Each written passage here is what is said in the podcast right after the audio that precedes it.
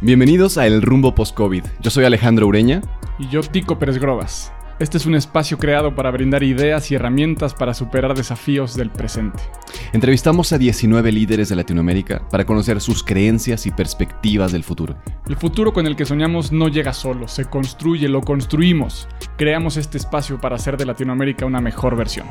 Creemos que somos más fuertes juntos, que combinando estrategias podemos vencer cualquier desafío, que cada idea que compartimos y expandimos juntos puede ser una semilla en quien la escucha. De todas las crisis se sale fortalecido. Las crisis son unas excelentes maestras. Las lecciones que aprendimos aquí las podrás aplicar en otros momentos de dificultad.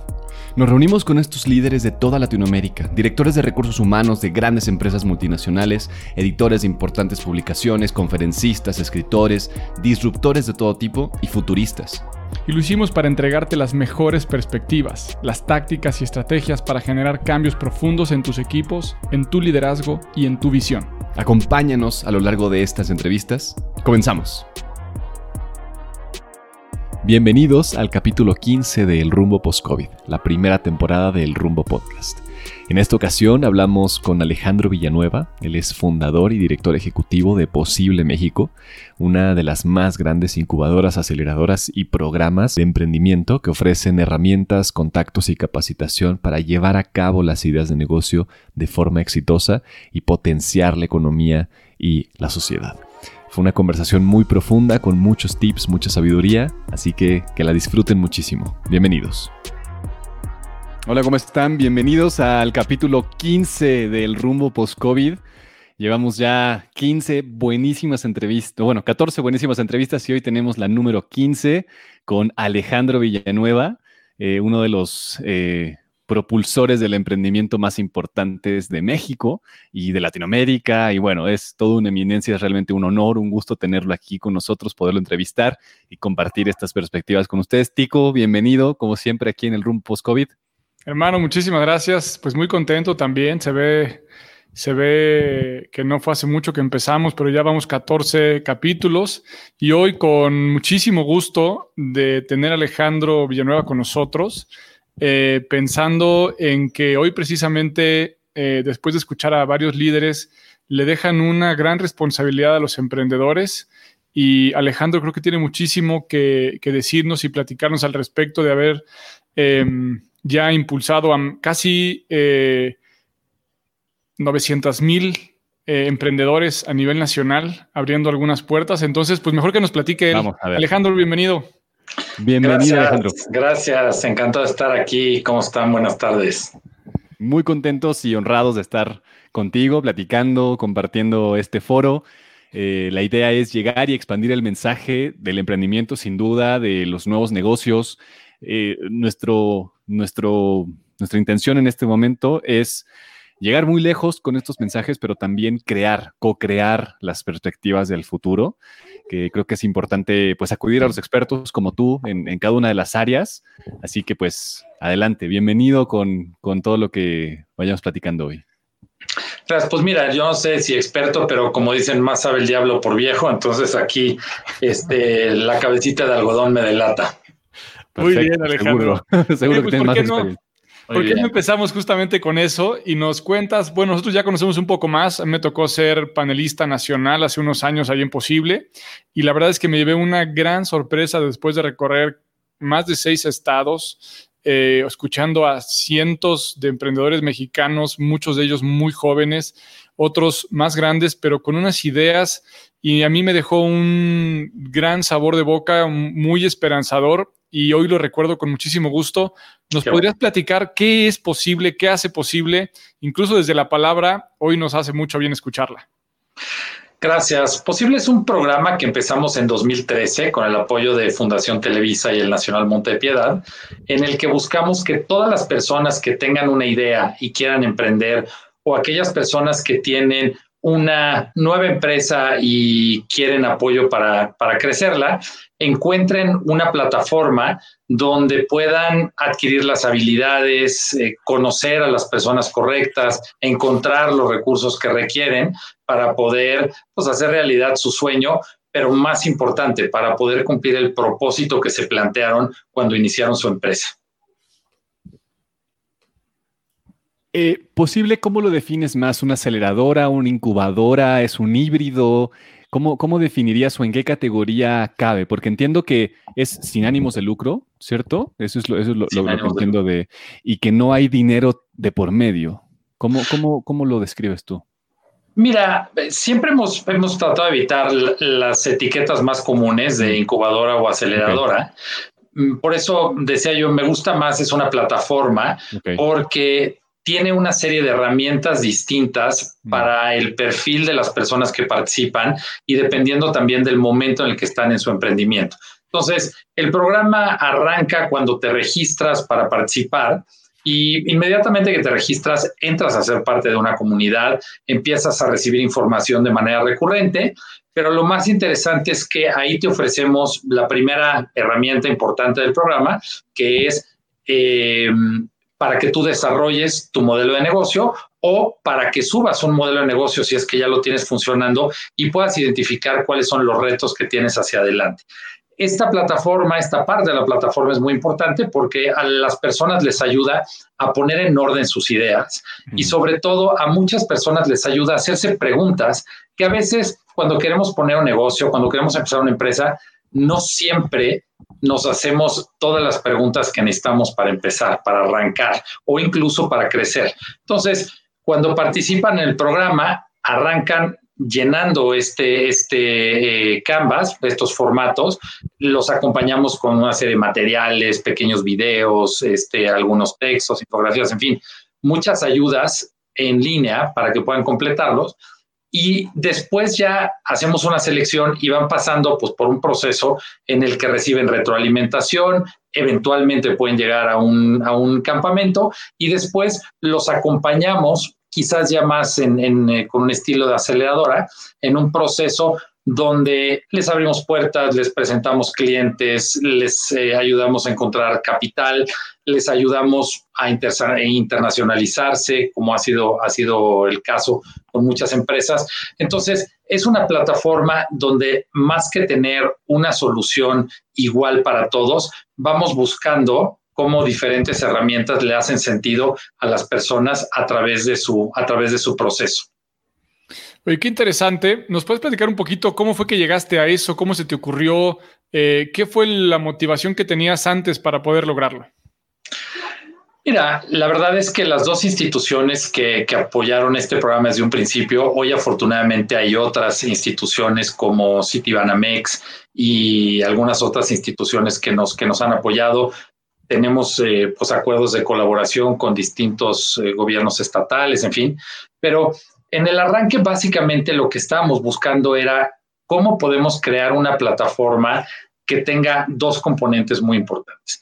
El primero era que en lugar de darle dinero a unos pocos para que hicieran algo, pudiéramos invertir, pudiéramos apostar en el talento, en las ideas, en la creatividad de las personas para que fueran ellas las que con su trabajo, con su talento, pudieran resolver pues algunos de los problemas o muchos de los problemas más importantes que tenemos en México.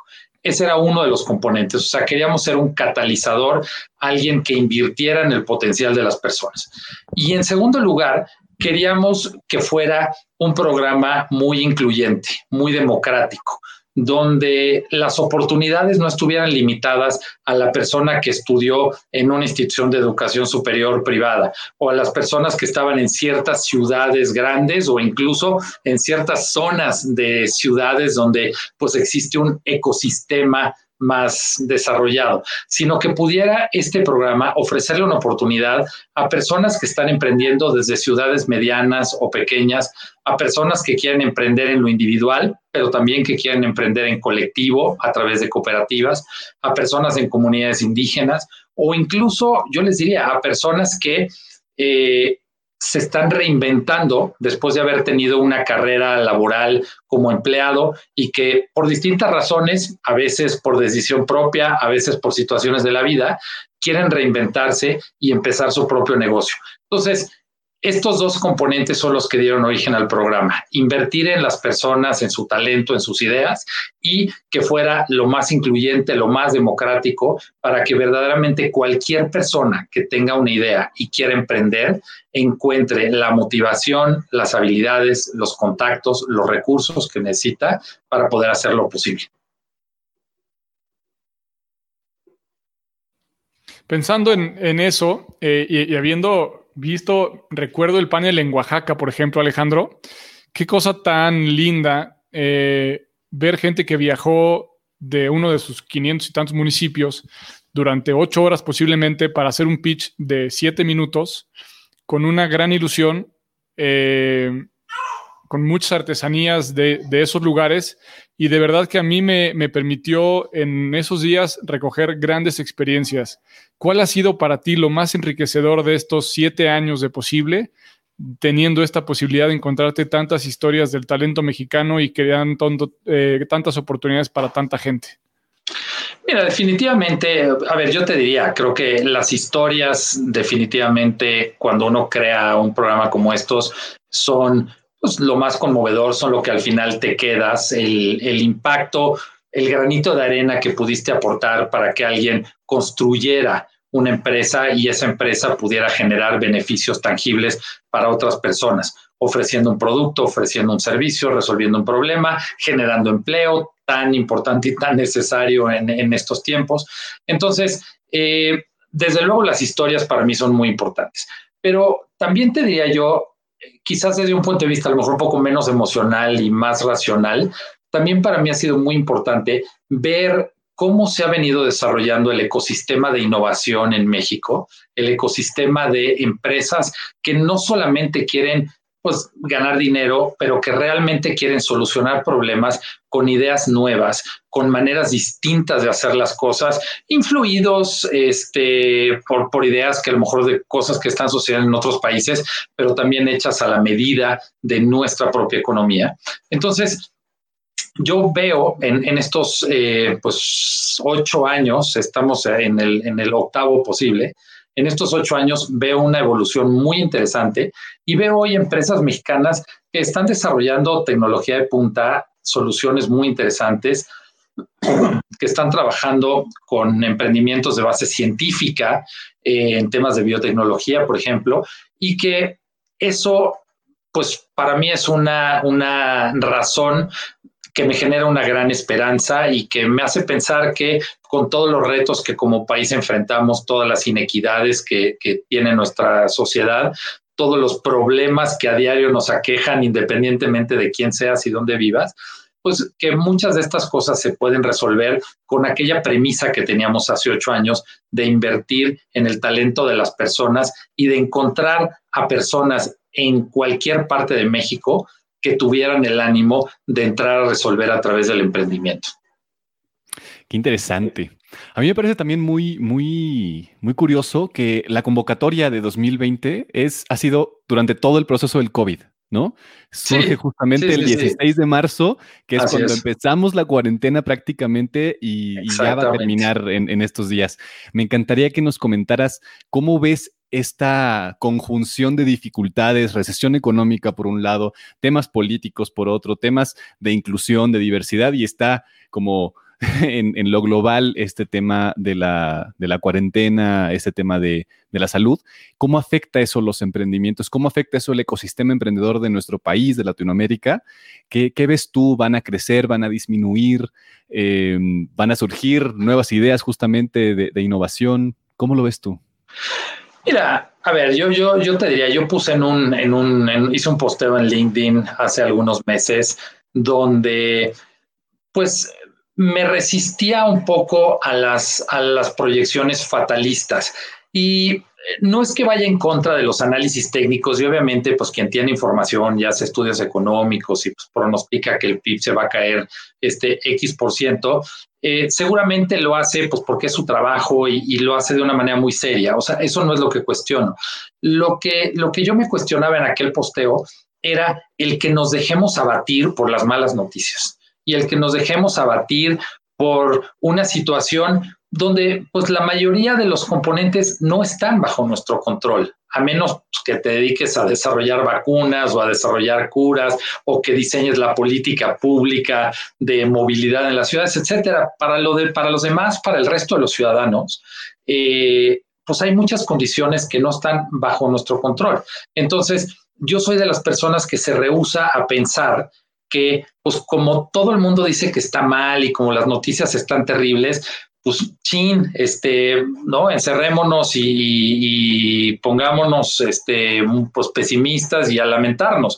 Desde luego que nos tenemos que encerrar porque es parte del reto, pero definitivamente no a lamentarnos. Entonces, yo celebro hoy a las más de 70 mil personas que, como bien dices, del 16 de marzo para acá, en plena cuarentena, en plena contingencia, más de 70 mil personas han tomado la decisión de querer emprender o de querer empujar eh, su negocio, han decidido que por X, Y o Z razón se tienen que reinventar, que perdieron su empleo y, y hoy están pensando qué hacer diferente, pero también cómo aprovechar nuevas oportunidades.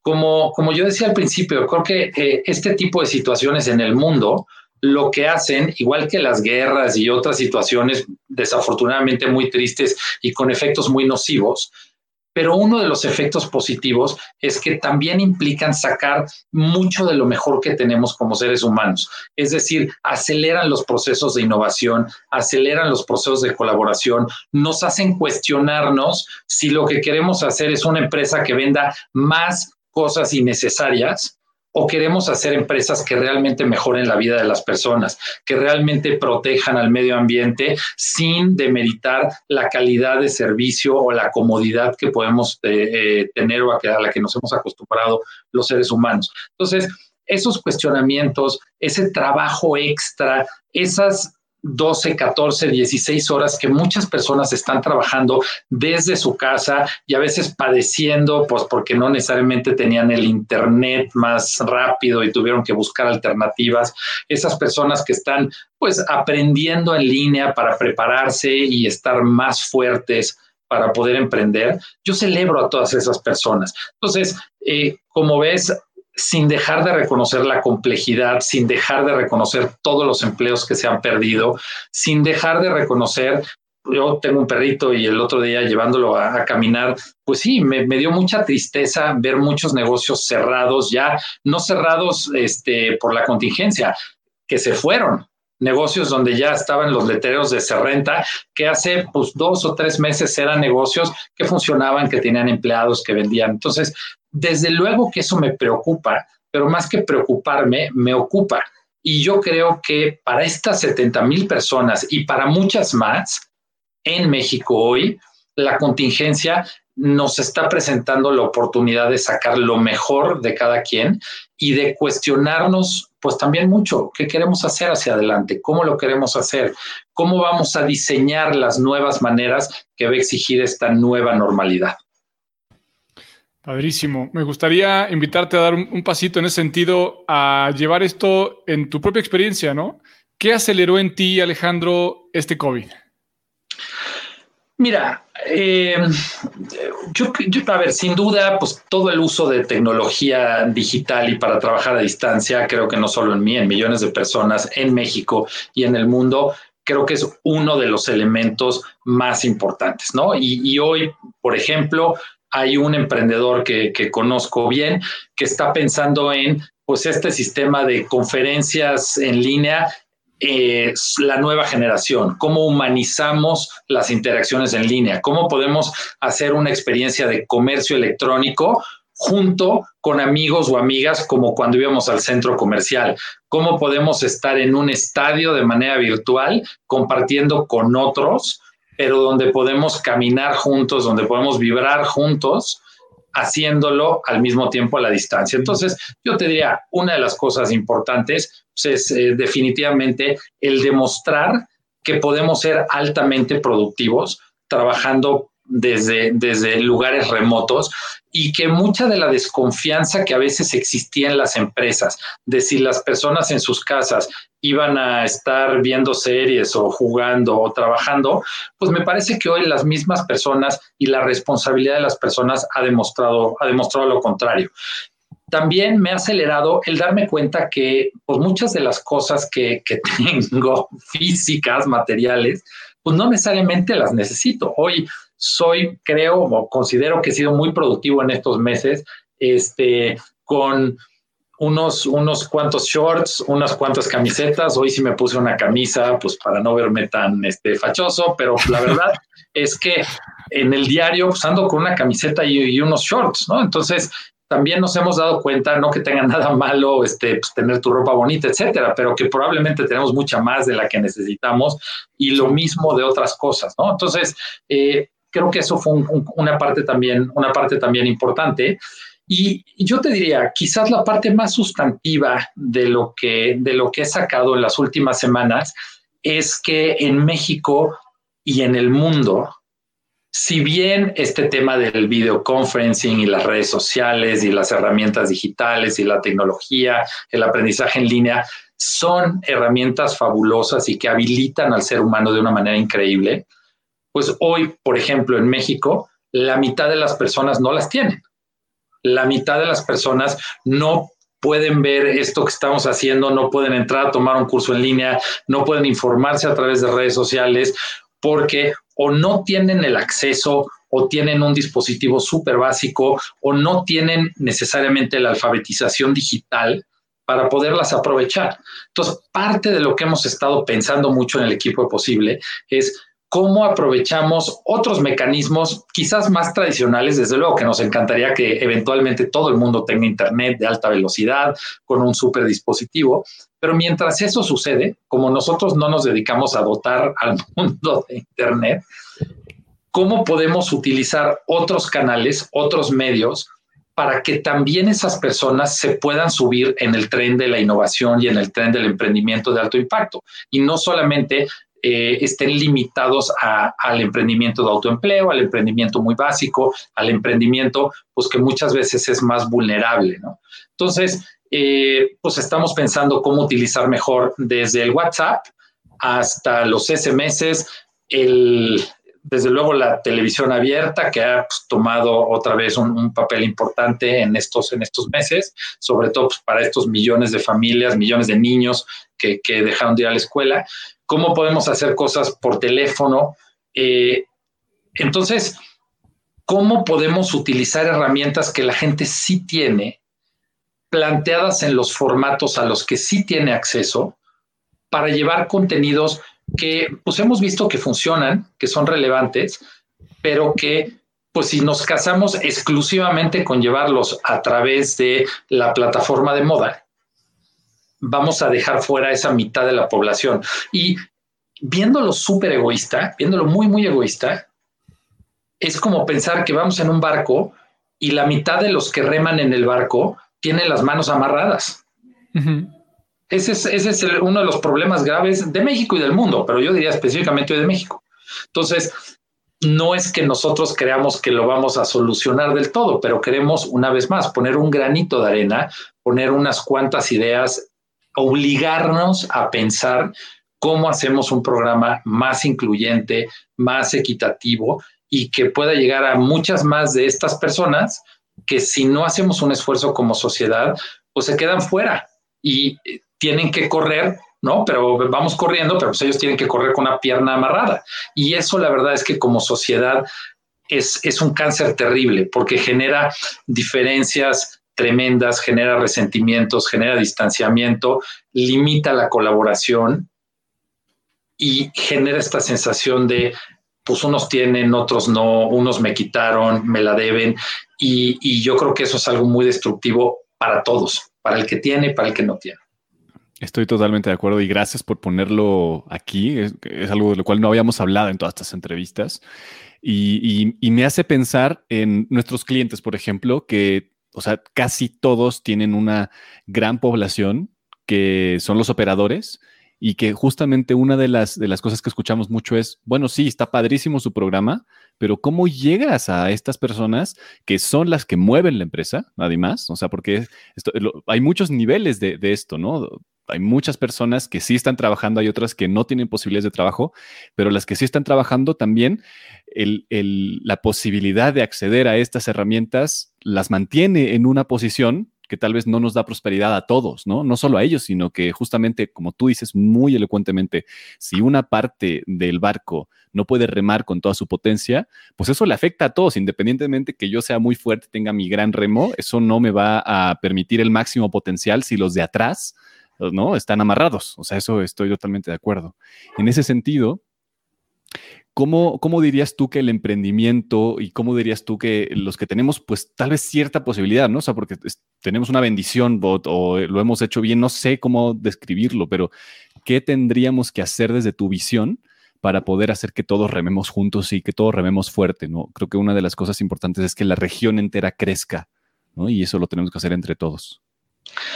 Mira, eh, yo, yo creo que lo primero y muy importante que nosotros le planteamos a las personas que participan en el programa es que tengan un propósito claro. Y yo creo que se vale que parte de la razón para emprender, y bueno, sobre todo lo decía yo en estos tiempos, personas que quedan sin empleo, etcétera, pues una parte muy importante sea generarte un empleo, generarte un ingreso, poder tener los recursos para apoyar a tu familia. Desde luego que eso es muy importante pero nosotros en Posible siempre tratamos de empujar a que haya un propósito más grande, un propósito que vaya más allá de ti y que pienses cuál es el problema que quieras resolver. ¿Qué es lo que quieres cambiar en el mundo que no te gusta, que quisieras, que quisieras ver mejor? Porque cuando empiezas a sumar miles de pequeños, medianos y grandes esfuerzos pero que tienen un propósito, es cuando podemos empezar a resolver los problemas. Y no todos los problemas, te diría yo, tienen que ver con el nivel de ingreso. Hoy se ha disparado la violencia intrafamiliar, la violencia de género, y eso pues no necesariamente es un mal de, un sector de la población, eh, eh, cuando hablamos económicamente.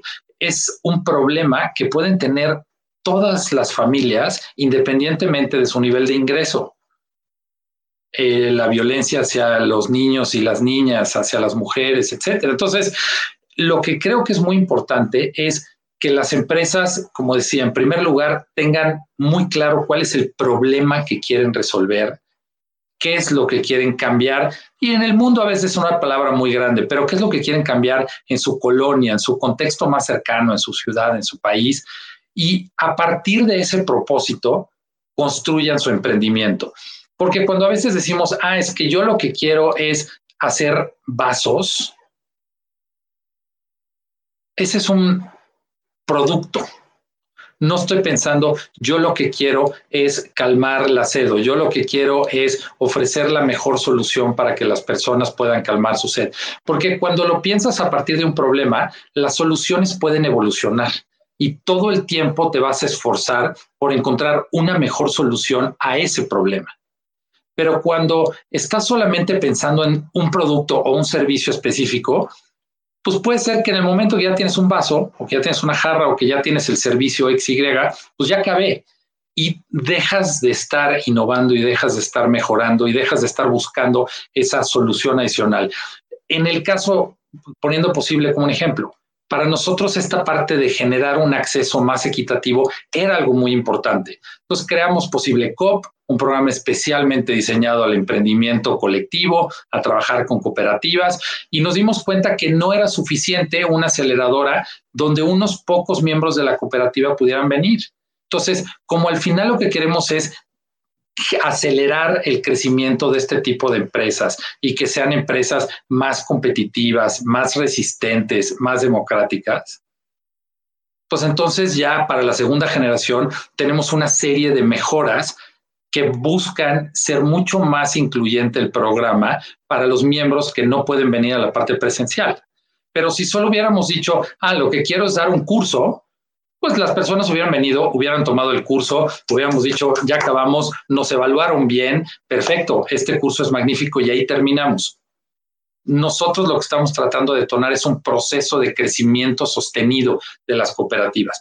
Y para hacer eso, como ese es el problema, pues nunca hay la solución perfecta, siempre hay algo más que puedes hacer, siempre hay algo más que le puedes aportar. Entonces, esa es una parte muy importante, el tener un propósito y comprometerte con el problema, no con la solución. Las soluciones cambian y evolucionan para poder resolver los problemas de mejor manera. Súper, me, recordó mucho a, a Samuel Sinek en el, en el último libro, en el Juego Infinito, ¿no? En donde precisamente habla en su primer libro, en el de Empieza con el porqué, en donde evoluciona después, en que no solamente encuentres tu propósito, sino ahora encuentres también eh, ese drive que te manda hacia adelante, en donde dejemos de pensar como algo que tiene una acción eh, que genera una consecuencia y es limitada. Él nos, dice ahí que en el juego infinito cambian los jugadores, cambian posiblemente las reglas, cambian la competencia eh, y tenemos que hacer algo para que continúe incluso cuando ya no estemos nosotros. Ahora que te oigo, Alejandro, pienso en este esquema eh, en donde estamos haciendo algo que nunca termina, pero que siempre nos lleva a buscar una mejor versión. En ese sentido, yo creo que el panorama que estamos viendo a nivel mundial exige a los emprendedores y a todas las personas a buscar nuevos recursos, a ser mucho más resilientes para buscar estas nuevas alternativas. ¿En qué crees que haya cambiado la forma en que deban emprender eh, los nuevos eh, movimientos o las nuevas empresas mexicanas? ¿O cuáles son las nuevas variables que deben considerar los emprendedores que a lo mejor antes no eran tan indispensables? Mira, y pero para cuidando no ser, no ser repetitivo, ya platicamos del propósito y me parece que esa premisa no cambia, pero una cosa que creo que es muy importante es que las empresas, eh, cuando uno se compromete con un propósito, tengan mucho cuidado y, y, quisiera hacer énfasis en no casarse con una solución, porque como claramente nos lo está demostrando esta pandemia, las reglas cambian y las percepciones, los intereses, los gustos de las personas, los sistemas de creencias de las personas van evolucionando. Entonces, cuando uno emprende, creo que tienes, no es que tengas que correr, ¿no? Este, atrás de una cosa o atrás de la otra, eh, eh, persiguiendo la tendencia del día o el, post del, del, momento, ¿no? El TikTok del momento. Lo que sí creo que tienes que hacer es el tener un esquema suficientemente flexible como para poder identificar las oportunidades, identificar los retos y poder trabajar y poder ajustarte en, en, ese sentido de una manera muy ágil, de una manera muy rápida. Y les pongo dos ejemplos nosotros hoy en la mañana hablábamos justamente de los paneles regionales que hacíamos con Posible, donde, como decía Tico, pues este, íbamos a los distintos estados del país a que las personas pudieran presentar su proyecto. Y era uno de los momentos más ricos, más valiosos del programa, porque efectivamente la gente llegaba con sus camisetas, con sus productos, con un gran entusiasmo de haber pasado a la siguiente etapa, pero sobre todo con con esta ilusión de contarle su proyecto a alguien que no era de su círculo cercano, que no era de sus amigos, que no era de su escuela, que no era de su familia, este, y poderles compartir.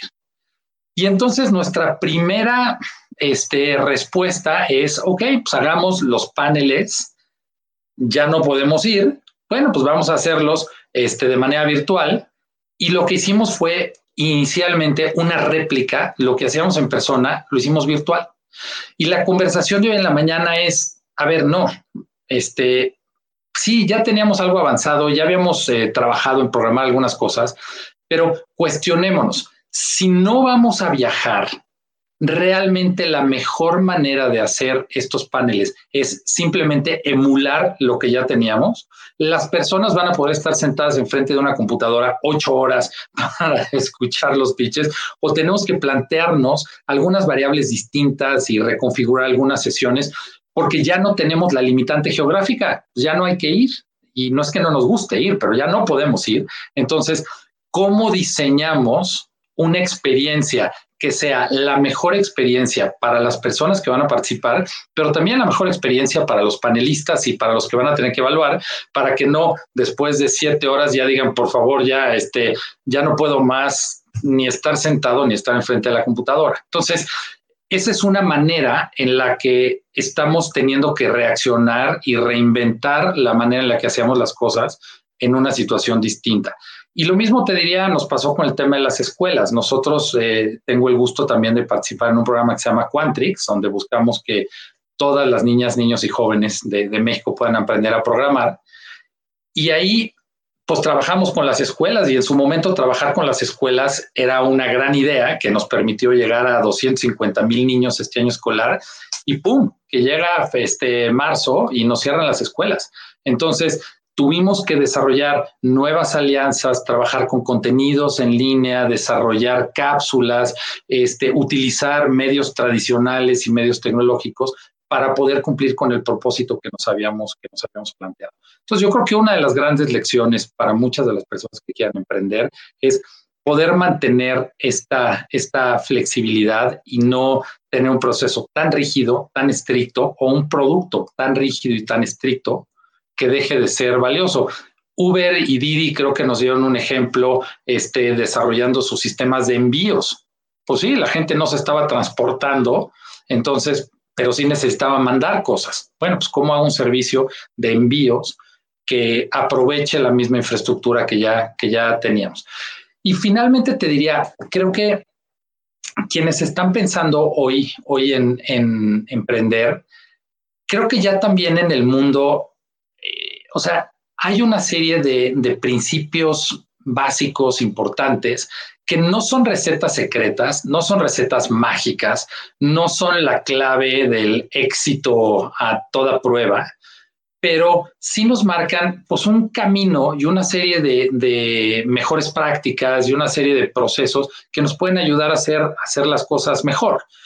Y uno de esos que yo quisiera empujar muchísimo y especialmente en el caso de México es que tenemos que forzarnos a innovar. Tenemos que forzarnos a pensar cómo hacemos las cosas mejor, porque las fórmulas tradicionales no solo nos van a limitar en términos de ser competitivos, pero también nos hacen poco atractivos a que colaboradores, inversionistas y los mismos clientes quieran sumarse a lo que estamos haciendo. O sea, la gente sí quiere ver nuevas maneras de resolver viejos problemas y nuevos problemas. Y eso, la innovación es un, es un motor muy potente, es un imán muy potente para atraer talento, recursos, clientes, aliados. Entonces, yo, pues no sé si recomendaría, porque no soy nadie para recomendar, pero creo que sí es muy importante el que las personas piensen cómo pueden hacer las cosas mejor, cómo las pueden hacer de manera diferente para resolver mejor los problemas. Qué, fenomenal, me encanta que pongas esto en la mesa, estoy totalmente de acuerdo. Em, hay, dos cosas que, me surgen al escucharte decir esto, ¿no? Primero, ha, quedado clarísimo que parte del mindset del emprendedor tiene que ser la resiliencia y la adaptabilidad, ¿no? Es el ser flexible, como tú dices. Y lo que me gustaría preguntarte es, después de haber visto a miles de emprendedores, de escuchar miles de pitches, ¿no? Eso sí. literales, o sea, sin duda. Y, hablando, hablando de este tema de innovación, ¿qué sientes que tiene que pasar o qué nos recomendarías que, tenemos que desarrollar en nuestro mindset para poder realmente pensar en términos de innovación? Porque suena muy bonito, ¿no? Decir, ah, no, pues cambiemos los paradigmas, quitemos el manual, hagamos cosas nuevas, mejoremos las cosas y luego, y bueno, ¿y cómo? ¿Por dónde parto? ¿Qué tengo que crear en mi cabeza para empezar a ver este tipo de cosas? ¿Cómo lo, cómo lo dirías ahí? Mira, hay cualquier cantidad de libros de innovación, videos de innovación, charlas de innovación. Este, mucha gente piensa que hay que crear espacios, ¿no? Este, para la innovación y quitarse los zapatos y ponerse en un, en un arenero. Y no es crítica, ¿eh? Pues está bien, qué rico.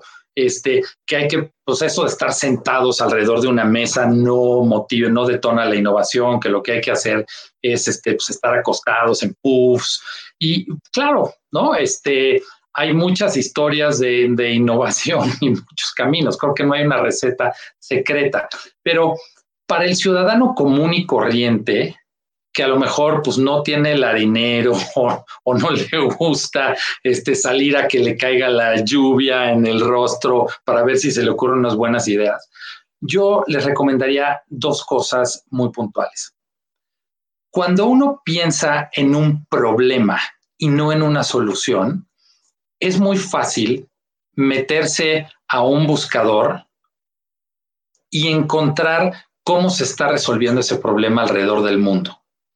Esa tarea tan simple, tan boba, tan a la mano de cualquier persona que tiene acceso a Internet, y ya dijimos que no todos, pero los que sí lo tienen, pero esa tarea tan simple de escribir en tu buscador el problema, soluciones a este problema, te va a arrojar una cantidad de información y una cantidad de insumos para la innovación increíbles. No significa que vayas a copiar lo que dice ahí, pero yo creo que un buen primer paso es enterarte de cómo se está resolviendo y de cuáles son los problemas y de qué opina la gente sobre las maneras en las que actualmente se está resolviendo. Pero yo escucho a muchas emprendedoras y emprendedores plantear situaciones. Les digo, oye, pero ya, ¿quién más está resolviendo este problema en el mundo? ¿No? Y hay un silencio sepulcral. O en México, ¿cuáles son las soluciones que hoy se le está dando a eso que tú quieres hacer? No, y la gente se queda con que pues, la innovación es lo que se me ocurrió hoy en la mañana mientras iba al baño y pues ya, ¿no? Fue, fue mi idea, el eureka. Pues yo creo que el eureka viene de un, es, es, es una chispa, pero una chispa que se detona de un proceso de informarte, de educarte y de estar, estar calentando y dándole vueltas en el cerebro a muchas fuentes de información. Entonces, una, pues yo sí le recomiendo hagan un poquito la chamba de buscar qué están haciendo otras empresas en el mundo. Yo, muchos de los emprendedores que ayudo, este, pues parte es, a ver, pues vamos a buscar, ¿no? ¿Qué, hay? Yo no soy experto en todo. Afortunadamente, este, pues los buscadores, ahí, ahí hay una cantidad de experiencia increíble. Y la otra cosa que también les recomendaría en términos de innovación es increíble la cantidad de veces que recibimos en redes sociales preguntas o comentarios o, enojos o críticas de que no nos van a contar su idea porque se las vamos a robar. O gente que te dice, no, no, bueno, es que estoy ahorita en stealth mode, ¿no? Porque este, lo que traigo no lo quiero contar mucho.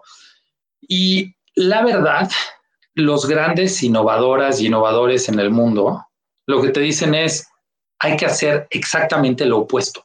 Todo lo contrario. Hay que contársela a todas las personas que puedas.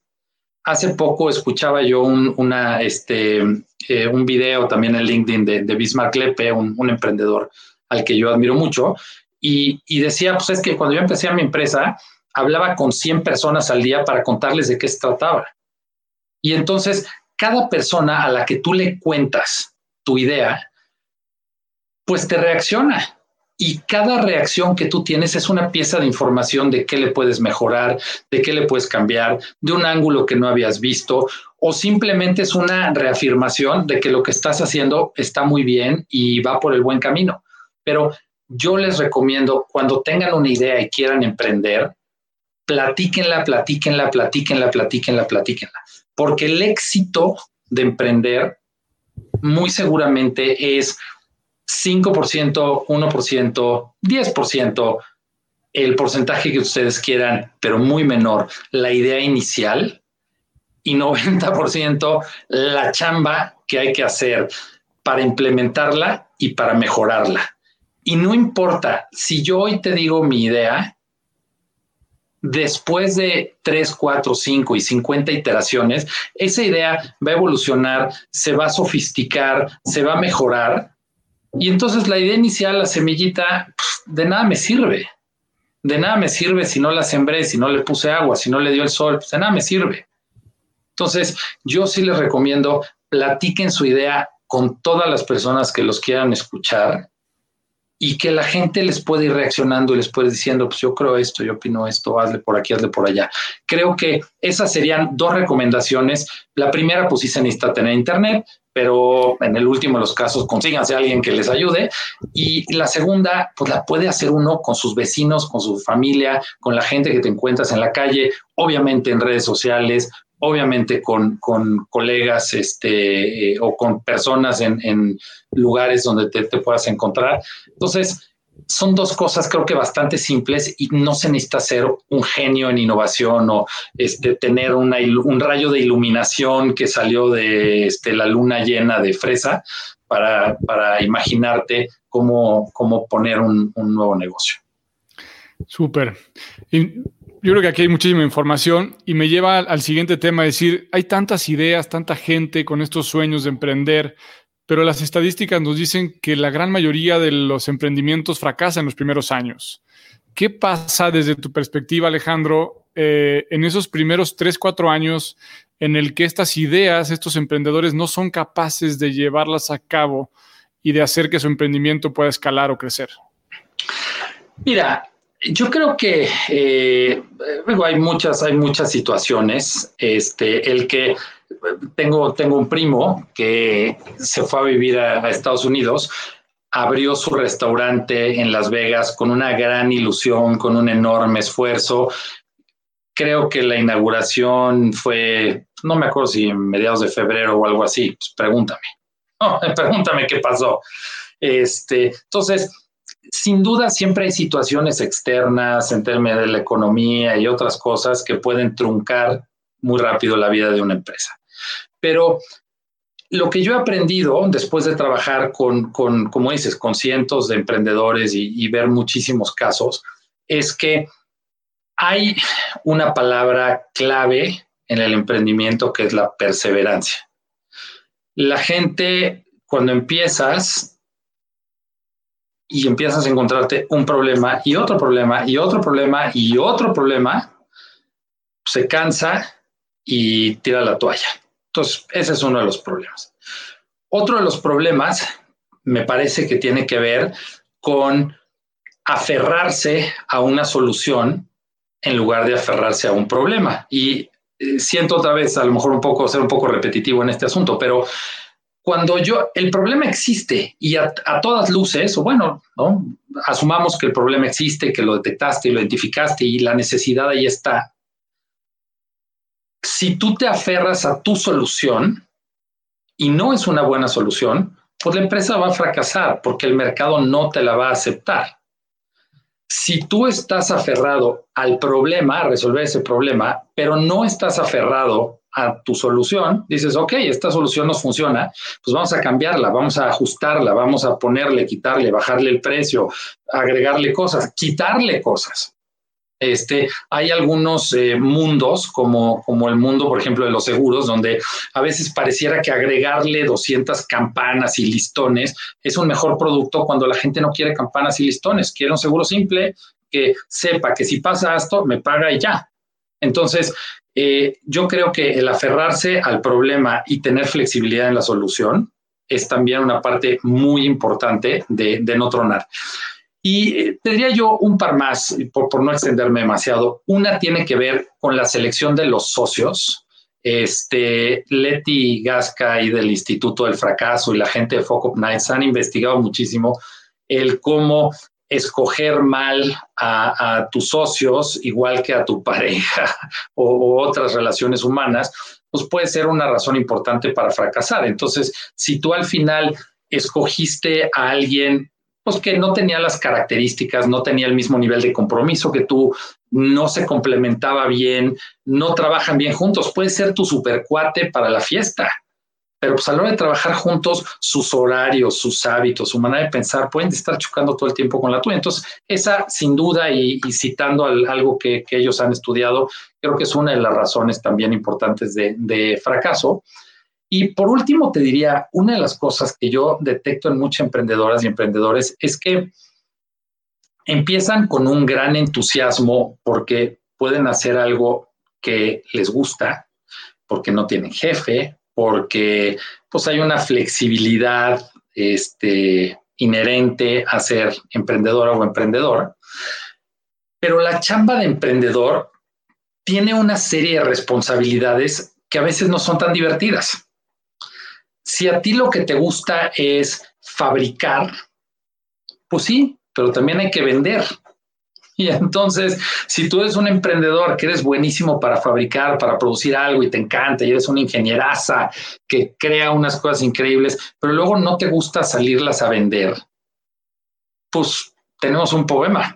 Y si fuiste a vender y ya cerraste el deal, pero luego, ay, sí, pues hay que mandar la factura y hay que mandar los papeles para darte de alta como proveedor y hay que firmar el contrato y hay que revisarlo con el abogado y hay que estar atrás de la empresa porque por el COVID se retrasaron los pagos y hay que hablar 20 veces.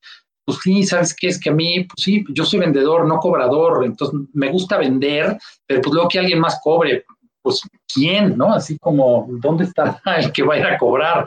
No, pues oye, no, pues no tenemos una plaza de cobrador, ¿no? Entonces, hay muchas tareas adentro de una nueva empresa que en última instancia son responsabilidad de la emprendedora o del emprendedor. Y claro, si tienes un equipo que te pueda complementar en las cosas que a ti no te gustan o prestadores externos, pues padrísimo, pero hay muchas veces que los emprendedores se dan cuenta que la tarea de emprender es una parte, sí, lo que te apasiona, lo que te encanta hacer todos los días y te levanta en las mañanas, este, y te despiertas a las 7 de la mañana a ver el programa este de Emprendiendo en Pijama, este, a través de, de, LinkedIn con, con, nuestro buen amigo Juan del Cerro, pero eh, luego te das cuenta que cuando se le quita el glamour y todo lo que te encanta, ir a los foros emprendedores y decir que estás levantando una ronda, y el simple hecho de levantar dinero, lo que implica en términos contables, fiscales, legales y financieros, pues la mayoría de los emprendedores no les gusta hacerlo. Entonces, yo sí les diría, el ser emprendedor hay que pensarlo muy bien porque hay una parte padrísima, divertida, interesante, pero luego pues, hay una serie de cosas que también implican que la gente a veces tire la toalla. Y cerraría diciendo, creo que la, tarea de emprender, pues no deja de ser una tarea a veces pues, muy solitaria también, ¿no? Porque tú tienes una responsabilidad, cargas una responsabilidad, eres la brújula moral de tu organización y lo que tú hagas ser emprendedor, un startup es el Big Brother perfecto. Todo el mundo está pendiente de lo que hace el emprendedor. Todos tus colaboradores, tus clientes, tus aliados, tus proveedores, están pendientes de lo que tú hagas y de cómo te comportas. Y pues esa es una responsabilidad muy fuerte, porque si tú te comportas de una manera ética, respetuosa, equitativa, justa, si eres disciplinado, si eres estructurado, si eres divertido, pues, muy bien, pero no somos perfectos. Entonces, muchos de estos elementos también tienen un impacto negativo. Y perdón, si tienes, pásale, pásale. Tenemos una invitada especial que va a participar en el programa de hoy. Excelente. Entonces, yo lo que yo lo que les diría es, creo que hay muchas razones por las que fracasan las, las, este, las empresas, pero la más importante, me parece, pues es que si tú decides que quieres, que lo quieres hacer, te puedes caer y te puedes resbalar y puedes cerrar la primera empresa y volverlo a abrir y volverlo a intentar. Y eventualmente uno se vuelve tan experto en fracasar que te va bien. Claro. Sí, pues, o sea, te vuelves tan experto en caerte que llega un momento en que dices, ah, pues sí, ya sé cómo caerme para que no me duela y ya sé cómo levantarme para hacerlo más rápido. Entonces, eh, yo creo que es algo que, también en esta idea de perseverancia ayuda mucho. Seguramente. Qué, qué, rico, porque hoy también da mucha esperanza el asunto de cómo la gente está viviendo estos retos como un fracaso, ¿no? La gente que tuvo que cerrar por un tiempo su empresa o, o girarla o ponerla en pausa o replantear su modelo de negocio y que vio amenazado esto, que lo pueda ver como, como parte del camino que tiene que recorrer y más viniendo de, alguien que ha visto tanto emprendimiento por acá. Tenemos una, un par de tradiciones en, el rumbo post-COVID. nos gustaría eh, invitarte a que participes en ella. Es muy sencilla. Son cinco preguntas que tenemos y nos gustaría que las respondieras de asociación libre. Lo primero, mientras no me pidan que me ponga de pie, porque entonces sí, este, voy a, hacer uno de estos, voy a hacer uno de estos osos ya famosos de los de las conferencias. No, todavía ese capítulo no lo tenemos, pero no es mala idea. Oye, este, son cinco preguntitas. Eh, lo que quisiéramos es invitarte a contestar lo primero que te venga a la mente, no más de cinco o seis eh, palabras. Y lo primero que te queremos preguntar es, eh, ¿qué piensas cuando escuchas la palabra futuro? Optimismo, blues, ganas de seguir adelante y pensar que qué padre porque estamos en un videojuego y mientras haya juego nos seguimos divirtiendo. Extraordinario. La siguiente es, ¿Cómo te imaginas el trabajo después del COVID? Pues mira, mi trabajo me lo imagino muy interesante porque va a, haber, va a haber grandes retos y el trabajo del mundo me lo imagino más colaborativo. Coincido. Eh, ¿Cuáles crees que sean las características más importantes de los líderes que triunfen en el post-COVID?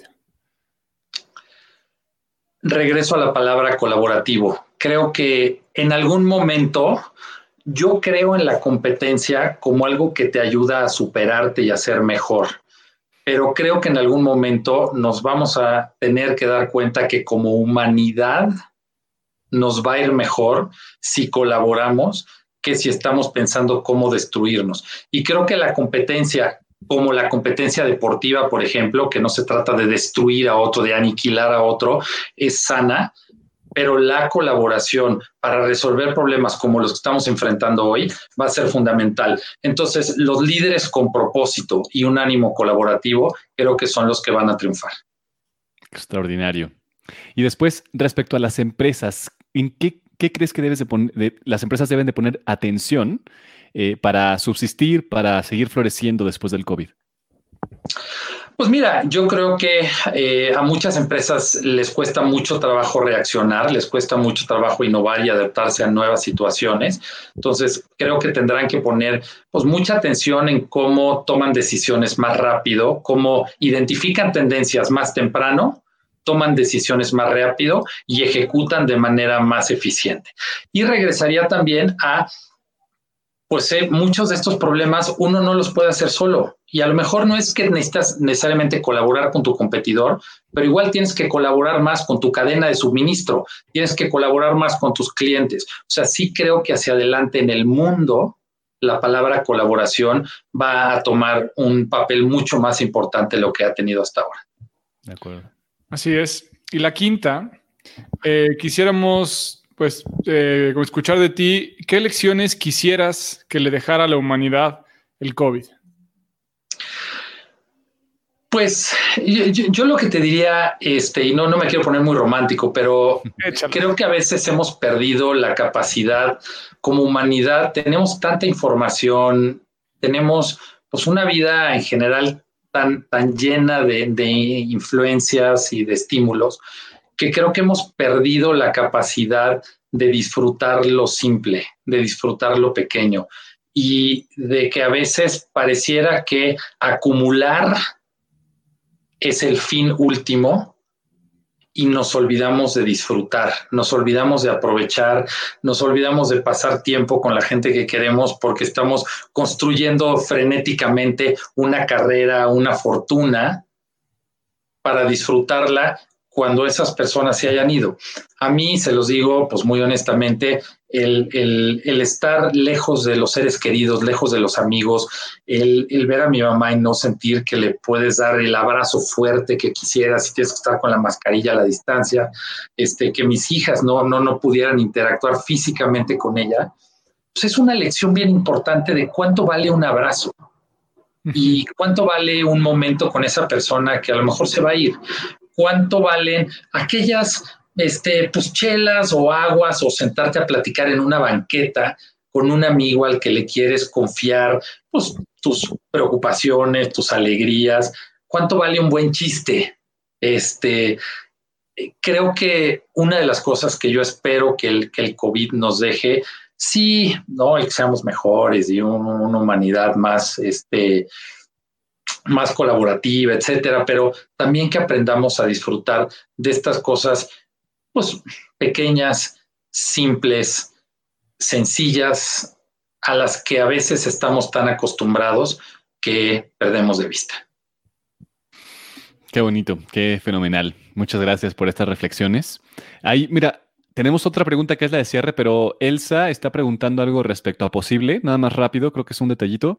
Dice, ¿posible va a cambiar sus filtros para elegir negocios ahora que han cambiado algunas necesidades? Me refiero a los tipos de negocios o sectores. Mira, eh, vamos a mantener nuestra premisa principal. Estamos, lo que más buscamos son emprendedoras y emprendedores que tengan un propósito, porque como les decía, a desarrollar una solución les podemos ayudar, pero encontrar el propósito nos cuesta más trabajo. Entonces, el filtro principal es buscamos a personas que quieran mejorar su ciudad, su colonia, su barrio, su país, su mundo, que quieran mejorar el medio ambiente, que quieran ofrecer mejores productos y servicios. Y eh, a partir de ahí, todo lo demás, para eso estamos, para servirle. Uh, uh. genial, genial. Eso lo vamos a poner en el video de introducción. Definitivamente.